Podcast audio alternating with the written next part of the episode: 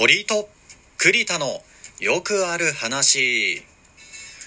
どうも皆さんこんばんは。堀井と栗田のよくある話の堀井です。この番組は大学時代の同級生である堀井と栗田がざっくばらんに日常であったことを話していきます。雑談系トークバラエティでございます。今回は私堀井一人がお届けいたします。よろしくお願いいたします。皆さんはアニメが好きですか？堀井はアニメが大好きです。アニメが好きな人とね、えー話していくとですね作品の話をしていくのはまあもちろんのことなんですけれども、えーアニメが好きな人っていうのはそこから派生してですねアニメの制作会社だとか、えーキャラクターを演じているね声優さんに興味の幅が広がっていくものでございます。これはねあの断言してもいい。あの絶対ね興味の幅が広がるんですよ。この役をやってるこの声優さんはこの、えー他の作品でこういう役をやっていたみたいな感じでね、えーどんどんどんどんその声優さんを追っかけて、えー見ていくみたいなこともしだすんですけれども、えまあ例に漏れずね私堀井も、えアニメ好き、えーアニメオタクと同時にですね声優オタクなんでございますね、えー声優さん。今や声優っていうとまあ何ですかね。今タレントですよね普通に、えー顔を出さないっていうのは顔出しが当たり前。うん。顔を出して、え芸人さんとかアーティストと同じような活動をしている、えそんな声優業界に一つ、えー衝撃が走り,、えー走りましたねこの前ね、えープロフィットですよ。皆さんご存知、えープロフィットがプロダクション業務を終了すると、えー事実上事務所がなくなるっていう話になるっていうね。2022年3月ですか。来年の3月に、えプロダクションがなくなってしまうということなんですね。いや衝撃です。うん。えー、ツイッター上でもすごく話題になりましたよね。トレンドに。乗ったりして。プロフィットにね所属している声優さんも本当に今やいろんな有名な人が出てきましたよね。昔は本当に岡本信彦さんと、まあ、結城葵さん、まあ、その2人、まあ、ちょっと偏もっといるのかもしれないけれどももう個人的にはもう男男性声優に関しては本当プロフィットって昔もう岡本信彦さんだけで だけしか知らねえやみたいな。感じの事務所の印象だったんですけど、ね、今やね石川海人君もいますからね。女性に関しても結城葵さん以外にも「えー鬼滅の刃」のね紀藤あかりさんとかあと今度は「ジョジョ」で主演やったりだとか「えーダンベル何キロ持てる」とかで主演演じてたファイルーズ愛さんとかもいらっしゃって、えーすごく有名な事務所になっている、えー勢いに乗ってたはずなんですけれどもまあコロナですかね。やっぱりコロナが声優業界を変えてしまったのかまあそういう波が、まあ、あの役者さんたち自身とかなんか誰かに非があるわけじゃないんだけれども誰かに非を求めるとするのであれば本当それは世の中うんこのコロナっていうね人人災じゃないわ。天災ですね。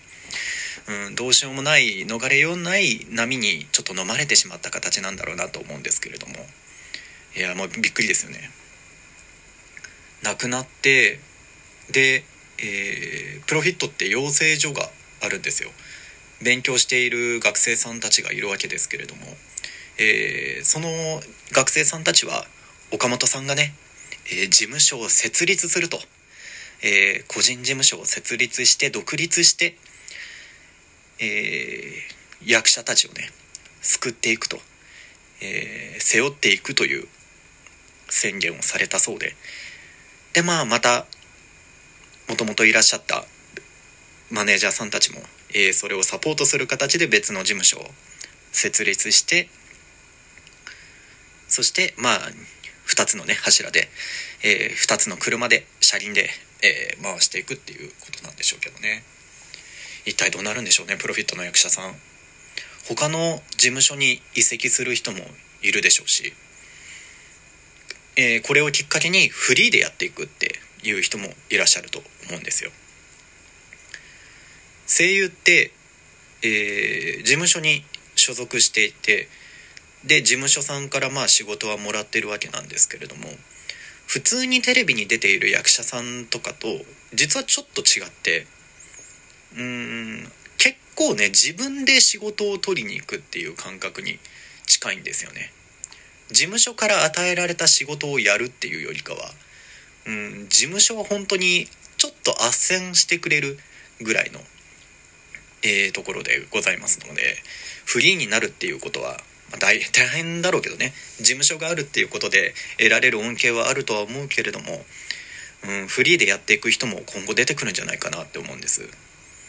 まあ、そんなフリーでやっていく香りがちょっと匂い立っているのが石川海人くんですよね。ね、この前ツイッターも開設されまして。ね、ゲーム実況とかも YouTube でやってたりして、うん、すごいネット業界によく見かけるようになった。そういう活動を今後もしていくんだろうなと、えー、思います。石川海人くんいや本当いい声ですよね。今や我々が、えー、アニメを見てきて主役を張っていた人たちが事務所を個人事務所を作る時代なんですよね本当ね。もう代表格で言うと杉田智和さん。で杉田さんですよ。もともとえっ、とどこだっけ？アトミックモンキーか。アトモンだったのがね、えー、独立しまして個人事務所作って。アジルスですよ。自分のキャラクターそのまま使うかっていうね、えー、そのまま会社名にするっていうところで。やっぱりシャレが効いている、うん、そして、えー、この前は水木奈々さんもねシグマセブンを退所して退所？退所というかまあ、えー、辞めて。で新しい事務所を設立してそこで、えー、所属してっていうところでね。うん。今まで我々が、えー、主役級のキャラクターで見ていた声優さんたちは今やもうフリーになっている、うん、自分たちで仕事をするような、えー、そういう中堅どころにもうほぼほぼ大物に片足突っ込んでる状態なんだなと。年を取りますね。ほんとね。今に出てる今出てるもう新人の声優さん追いきれないですもん。本当に。声と名前が一致しない。えっとこの人は何のキャラ前やってたんだっけ？ってなっちゃう。本当にね。まあでもそんな中でもそうやって事務所を移ったり事務所を設立したりっていうところでいい面もやっぱりある。これだけ YouTube が、えー、いっぱいある。YouTuber という職業が、えー、確立してで YouTube で活動するっていう軌道が、あの、もう乗りやすい状態になっている中で、えー、大好きな声優さんたちが個人で YouTube をやってくれる時代になった。石川海人君もやってるし杉田さんも YouTube やってるしなんなら中村さんも中村ゆ中村雄一さんもねえー、マフィア梶田と マフィア梶田さんと、ね、さん付けが抜けましたが、えー、お二人で、えー、わしゃがなっていう、に YouTube やったりとかね、そうやって身近になってきてくれている。